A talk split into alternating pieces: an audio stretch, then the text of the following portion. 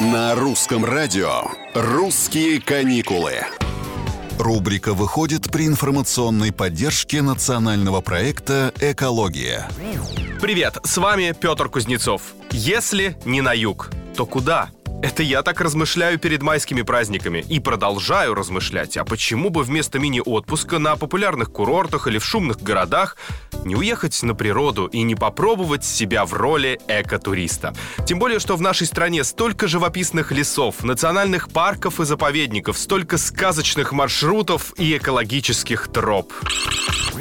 И уж если мы пробуем себя в новой роли, экотуриста, запомним первое и основное правило – правило пожарной безопасности. Ведь именно по вине человека у нас горят леса. По статистике, в 90% случаев огонь начинается из-за неосторожного с ним обращения. Только в прошлом году пострадало больше 18 миллионов лесных гектаров.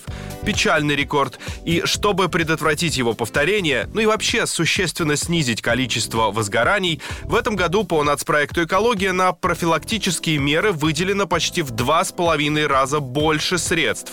Дополнительное финансирование уже позволило регионам заблаговременно начать подготовку к опасному сезону.